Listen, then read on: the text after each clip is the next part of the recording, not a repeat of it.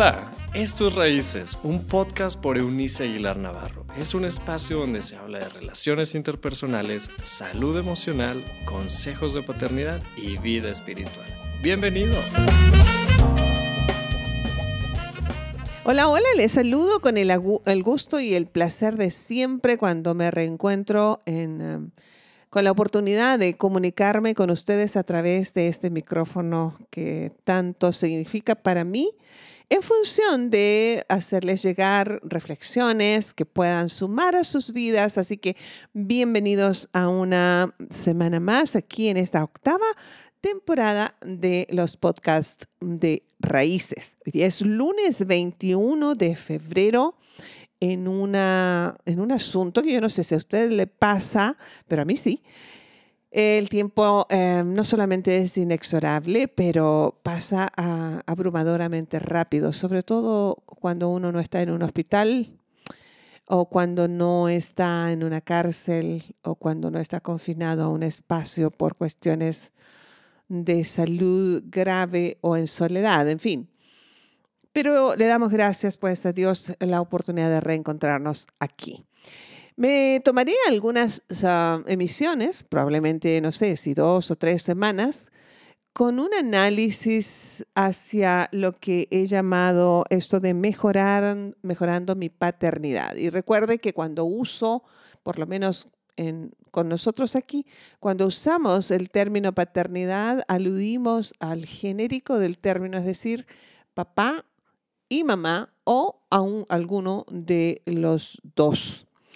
Y esto es una materia siempre pendiente, siempre. La paternidad es un reto, ah, yo le llamo también la plataforma por excelencia para crecer o definitivamente exponer lo peor que traemos nosotros dentro. Yo quiero animarles durante estas semanas de, de reflexiones en puntos muy claves, muy sencillos, como suelo hacerlo, para que usted tenga materia prima. Si usted es eh, un padre eh, solito, una mamá solita, o usted está en medio de un matrimonio interesado en hacer crecer su paternidad, o si usted es un varón, parte de un matrimonio y es papá y no está interesado en el tema, ojalá mis comentarios le puedan llamar a su atención de lo valiosa que es esta oportunidad divina que se nos presenta a través de la paternidad. Así las cosas. Entonces vamos a comenzar. Eh, tengo un poco más de 30 maneras o consejos directos de cómo mejorar mi o su, nuestra paternidad. Un abrazo especial a quienes por alguna razón han intentado, han deseado y soñado con ser padres y biológicamente no les ha sido posible. Y quienes además de esa circunstancia tan particular han intentado adoptar un hijo y eso se complica por las leyes eh, del lugar en que viven. Y les felicito a quienes dejaron atrás su dolor de no poder reproducirse biológicamente, pero tienen la bendición de ser padres a través de la adopción. Dios había preparado tu vida, sus vidas y la vida de su hijito hijita para que ustedes se reencontraran justo en el momento en que lo hicieron. En este lunes 21 les voy a dar tres eh, formas prácticas de cómo es posible que nosotros lleguemos? ¿Cuál es el propósito de lo que vamos a, estar aprendiendo juntos? Bueno, es no solamente mejorar esta, esta, esta parte tan interesante de la vida de una familia que decide procrear, eh, sino que también esto es como nos lleva a desarrollar habilidades que nosotros, los adultos o los jóvenes en esto, eh, no sabíamos que teníamos. Yo soy una convencida de que detrás, después y en medio de la paternidad que me tocó, de la cual me ha tocado ser parte, definitivamente crecí, mejoré, Ah, Dios me pulió en muchas de las asperezas de mi diseño en la parte humana y soy un mejor ser humano a partir de la vida de mis tres hijos. Así que hoy día ah, les voy a hacer recomendaciones puntuales. Basaré estas enseñanzas en una porción del texto bíblico de una historia antigua siempre pertinente. Se encuentra en el libro de Génesis, capítulo número 12, eh, el verso número 2, que me gusta, me gustará tomar en esta ocasión de la traducción lenguaje actual Em, porque creo que hay una, una lección importante de cómo es que Dios nos ve como individuos y como familia. Dice ah, puntualmente así, con tus descendientes formaré una gran nación. Voy a bendecirte y hacerte famoso y serás de bendición para otros. Voy a volver a leer eh, este texto. Con tus descendientes formaré una gran nación. Voy a bendecirte y hacerte famoso y serás de bendición para otros, según la traducción lenguaje actual del texto bíblico, bíblico registrado en Génesis capítulo número 12, el verso 2. Aquí hay una historia alrededor de ah, este que fue y sigue siendo considerado el patriarca por excelencia del pueblo hebreo de ahí nace luego la religión judía, que le recuerda en cada una de sus oraciones y plegarias, en fin. Abraham era un personaje, un hombre casado con una mujer llamada Sara, eh, provenientes de un lugar del mundo que, en el que en aquel entonces Dios como tal cual lo concebimos nosotros a través del texto bíblico no era conocido y por lo tanto mucho menos reconocido. Y esta parte es, es por demás para mí muy ah, importante mencionarla, porque Dios trabaja con lo que hay en nuestro corazón, no con nuestras circunstancias. Dios ve en nosotros lo que Él puso al momento de pensarnos, diseñarnos, crearnos y plantarnos justo en el tiempo y época en que lo consideró pertinente. Así las cosas, no se dice que Abraham haya sido un judío, porque la religión judía aún no existía. No se dice que Abraham fuera un hombre em, que fuera muy religioso, pero evidentemente era una persona em, piadosa, tenía una conexión de desarrollo espiritual particular porque lo encontramos dialogando con Dios fuera de todo esquema de forma religiosa. Por favor, anote esto en su corazón. Nosotros hemos sido enseñados, y debo decir, añadir a eso, mal enseñados, en que Dios debe estar en medio de ciertas formas de religión para manifestarse. La vida del patriarca hebreo este, el primer gran patriarca hebreo, reconocido como tal, desmiente la teoría de las formas religiosas. Dios no le pidió su currículum de creencias ni estaba demandando de Abraham ciertas ah, ah, formas de religión. Simplemente se acercó a un hombre que, em, por supuesto, era sensible ya les digo, a lo espiritual, entra en comunión con Él y transmite, le hace claro su intención y su propósito para el cual había sido creado. Además, tiene esta característica. Abraham ya era un hombre de aproximadamente entonces 65 años en aquellos siglos, aún vigoroso, pero estaba ya considerado dentro de la vejez. Yo, tengo 61 y no me voy a sentirme aludida a esa descripción, dicho sea de paso. Eh, pero su esposa estaba, era varios años menor que él y ya había, dice la escritura, había pasado el tiempo eh, en que su vientre tenía, había tenido la capacidad de engendrar, no lo habían podido conseguir por la biología. En la cultura en la que ellos se habían desarrollado, no tener descendencia era no solamente triste para el matrimonio, no solamente frustrante, evidentemente, para un hombre que era rico en gran manera y no tenía un heredero, pero no solamente era triste para una mujer frustrada que frente a las demás que eh, seguramente se burlaban de ella porque no podía concebir hijos, socialmente esto les daba un estatus em, y habían varios otros em, factores que hacían difícil el hecho de que ellos no tuvieran hijos. Dios entra en contacto con él y ahora sí, les vuelvo a leer el texto y dice, con tus descendientes formaré una gran nación y voy a bendecirte y hacerte famoso y serás de bendición para otros. Puedo imaginar la expresión de Abraham, la expresión en su rostro, diciendo, a ver, que este no está enterado que yo ya no puedo por lo menos mi mujer no puede procrear, su vientre ya, ya está seco, literal.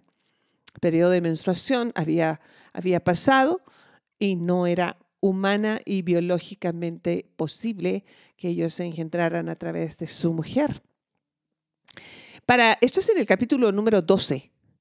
Eh, la cosa es que para el capítulo número 18 del Génesis encontramos a Abraham eh, bastante cansado. Habían pasado ya por lo menos 15 años de esa promesa hecha en el registrada en el capítulo número 12 y entonces Dios este, le vuelve a recordar que él es fiel a su promesa. Habían pasado más bien 24 años, 24 años de esa, de esa promesa.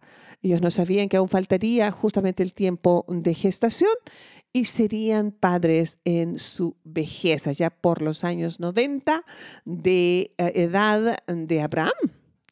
Así es que, y le dice, eh, no es que te voy a dar muchos hijos y por eso va a ser una gran nación, te voy a dar un hijo y es suficiente para cumplir mi propósito. No sé cuántos hijos usted tenga, no sé cuántos hijos usted haya ya formado o esté eh, formando. No sé si usted es un joven, una señorita y sueña con una cantidad de hijos. Yo te digo algo, no es necesario tener muchos hijos para que Dios haga grandes naciones. De hecho, aquí se queda registrado eso de con uno solo, que le crea a Dios y espere en sus propósitos eternos cada hijo. Y si ese cada hijo es un solo hijo, como en el caso de Abraham y Sara, es suficiente para Dios. Lo hizo. La promesa se cumplió a cabalidad. Así que hoy día encontramos como resultado el pueblo de Israel, conocido como tal a partir de 1945, cuando se vuelve a unificar esta nación vuelven los judíos dispersos en el mundo eh, después de la Segunda Guerra Mundial, vuelven a su territorio. La mayor parte de ellos son nacidos o son el resultado de padres judíos que los habían engendrado y dado a luz en Europa. Ya les digo, regresan a su, a su territorio, encuentran un, lugar ocupado, lo que ustedes quieran, eh, pero hoy día es una nación pequeña de más o menos 7 eh, millones de habitantes pero punta de lanza en la ciencia, en la medicina, en um, seguridad mundial, en um, estrategias militares, en um, agricultura y muchos otros tópicos, incluyendo eh, las artes y la literatura. Una nación que Ah, tiene mucha relevancia a pesar de ser un, puñado, un terruño pequeño. Dios ha puesto sus ojos de una manera particular en ellos. Y no estoy hablando de que sean todos creyentes y todos sean piadosos, sino que simplemente Dios los eligió. Y me gusta pensar en esto porque la bendición no quedó con ellos, sino que traspasó los siglos y traspasó los demás pueblos y tal cual se le dijo a Abraham, formaré una gran nación, te bendeciré y, serás de bendición a otros. Nosotros quienes creemos en, en el Cristo y lo hemos hecho nuestro dueño y Señor y Salvador, bueno, Él proviene de esta bendición que hace muchísimos siglos Dios le hizo a un hombre viejo, a una mujer desgastada, sin esperanza, y les dio un hijo al cual llamaron Risa o Isaac. Así que los hijos nos vienen como una promesa, un cumplimiento de promesa divina no importa el número, no importa si tú lo engendraste o llegaron, llegó a ti a través de otro vientre, otras circunstancias, ah, me refiero cosas como la adopción y demás. Ah, ¿Qué vas a hacer con esto? Ah, ¿Cómo es que vas a tomar a cada niño y lo vas a convertir en esa nación o esa familia que bendecirá a otras naciones y a otra familia? Así es como yo he visto mi propia maternidad. Número uno en esas recomendaciones, conoce ¿Qué es lo que hace palpitar el corazón de ese o esos hijos? ¿Conoces a tu hijo? ¿Conoces realmente de qué está hecho además de polvo como tú? ¿Qué es lo que Dios puso cuando sopló su aliento de vida y ese hijo tuyo fue un ser viviente? ¿Conoces su, su corazón más allá de sus palabras? Cada individuo es un único, exclusivo un soplo, una muestra del cielo en la tierra, una muestra del corazón de Dios para bendecir a su generación. Así que tenemos una tarea de conocer a nuestros hijos uno a uno y reconocer en ellos esta particularidad de su diseño. Número dos, sea rápido para pedir perdón. En los años de formación nos vamos a equivocar más de lo que quisiéramos reconocer o imaginar si usted todavía no empieza esta tarea y piensa hacerlo. Así que pida perdón rápidamente porque usted, les reitero, también se equivoca. Tenemos que tener eso como presente por favor, superemos aquello de esa generación de padres, abuelos y bisabuelos y tátaras que decían frases como yo soy tu padre y yo no me equivoco. No es posible, eso es un imposible porque las personas perfectas no existen. Existimos buenos padres o malos padres, pero en todo caso existen padres imperfectos que aman a sus hijos para quedarse a formarlos o existen padres equivocados que en sus miedos abandonan su paternidad. Así que pida perdón rápidamente, manteniendo en mente que usted también se equivoca.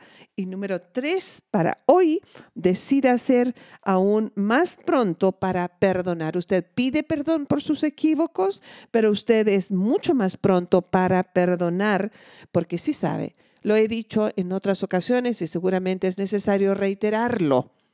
Ah, los hijos pueden traernos los más grandes gozos imaginados pero también las más profundas tristezas y dolores que tampoco podemos imaginar.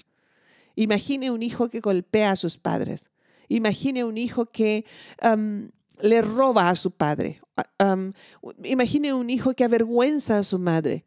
Imagine un hijo que, maltrata a sus, a sus padres viejos eh, o que le roba la herencia o que está constantemente poniéndolos a prueba.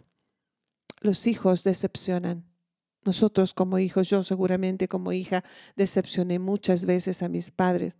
Así que como nosotros somos imperfectos, damos a luz esa parte genética, física, humana, imperfecta en nuestros hijos, necesitamos pedir perdón y ser aún más rápidos para perdonar, porque necesitamos ir en este camino que vamos a ir desarrollando en estas reflexiones, reconociendo nuestra profunda necesidad de aprovechar esta maravillosa plataforma llamada paternidad y mejorarla conscientemente en una época en que esto es lamentable. Dios y Padre perfecto.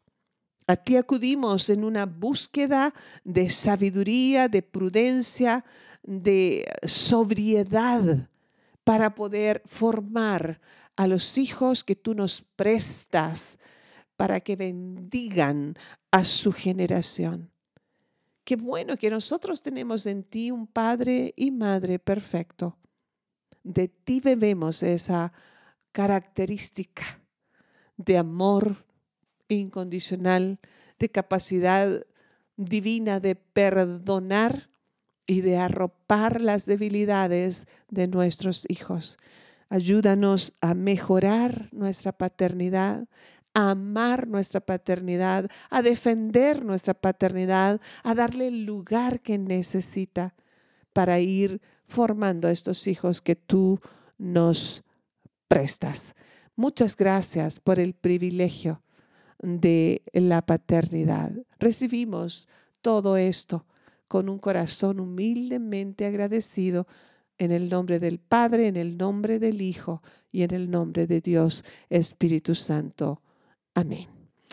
Muy bien, nos estaremos escuchando mañana martes 22, si así Dios nos lo permite, con una nueva emisión y ah, de estas reflexiones que eh, vamos a estar entregándoles con todo nuestro corazón acerca de cómo mejorar nuestra paternidad. Y mientras tanto, les recuerdo entrar a mi página personal www.euniceaguilar.com escríbanos. Es bueno para nosotros saber desde dónde nos escucha, qué es lo que usted está aprendiendo. Si usted vive en la ciudad, usted puede escribirme un correo. Si usted vive afuera de la ciudad, puede escribirme un correo.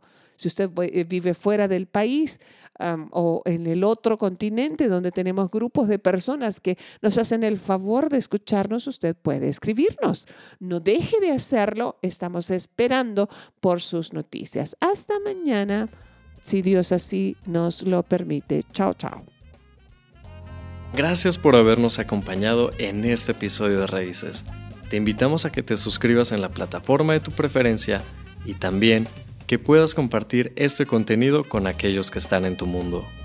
Puedes seguir conectado a través de la página web www.euniceaguilar.com. También en Facebook búscanos como Eunice Aguilar y en Instagram como arroba Eunice Aguilar N. Nos escuchamos en la próxima.